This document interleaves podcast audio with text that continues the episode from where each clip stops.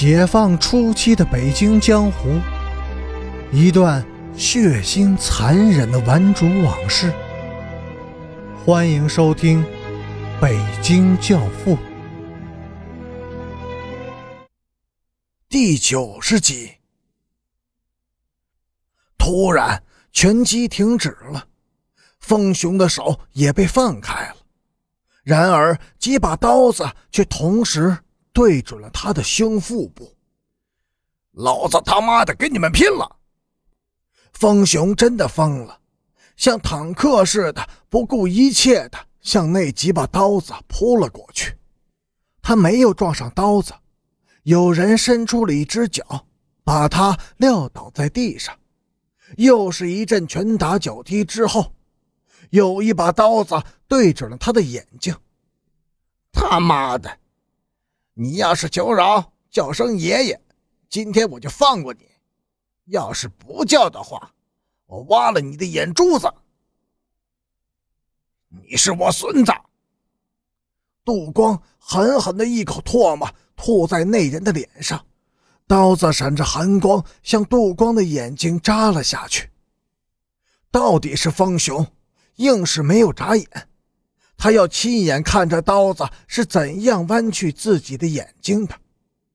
刀子在离眼珠还有半寸远的距离时，猛地收住了。握刀子的人回过头去向一个高个子人问：“南征，你看行不行？”“行了。”刘南征走过来，从地上拽起了杜光，帮他把身上的土拍干净，和颜悦色地说。你就是杜光，你杜爷爷就是我。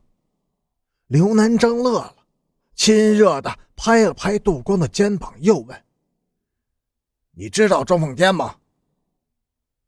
大流氓头子，谁不知道？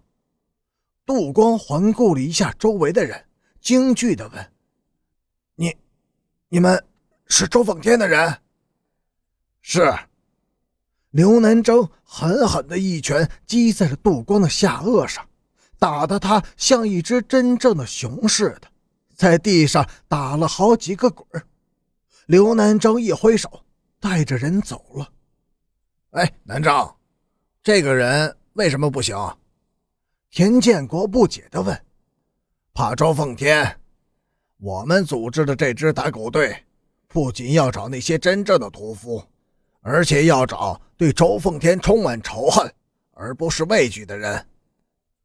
杜光还是很勇敢的。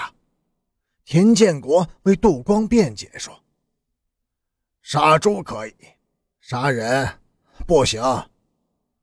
按照极其苛刻的条件，经过认真严格的筛选和残酷的考验，刘南征终于组成了一支十个人的打狗队。”他把打狗队拉进了樱桃沟进行格斗训练，在训练的间隙，他带着队员们来到了南坡的松树林里。你们都认识陈北江吗？他严肃地问大家。所有人都认识陈北江，他们都是老红卫兵。就是在这棵树下，他指着那棵染着他自己血迹的树说：“周凤天强奸了他。”他瞪着通红的眼睛，一个个的审视着队员们，低声说：“一条下贱的狗，吞吃了月亮。”在边雅军的一生中，他始终都在后悔一件事：那天真不应该去中山公园，不该亲眼看见那血淋淋的一幕。以后，当他在狱中苦熬着那漫长的岁月时，那些鲜艳的花朵，那些比花朵还要鲜艳的雪，常常使他从梦中猛然的惊醒。他坐在自己那条窄窄的睡铺上，睁大眼睛望着夜空，一直坐到第二天的天明。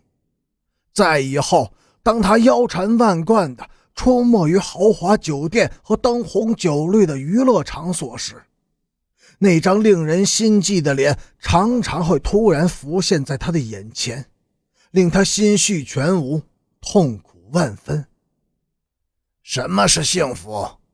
边雅军对那些追随在他的左右、期望发财的男人和女人说：“幸福就是永远看不见他不应该看见的画面。”男人和女人听不懂他的话，问：“边老板，什么是不应该看见的画面呢？”比如，我熬了一锅粥，又往粥里吐了一口浓痰，然后用马勺搅和了一下，请你们吃。看见我吐痰的人一口也吃不下去，饿极了时他也不得不吃，但吃下去了他会觉得自己很惨。然而那些没有看见我吐痰的人，他们永远都是幸福的。听到这番话，男人和女人们全部愕然了。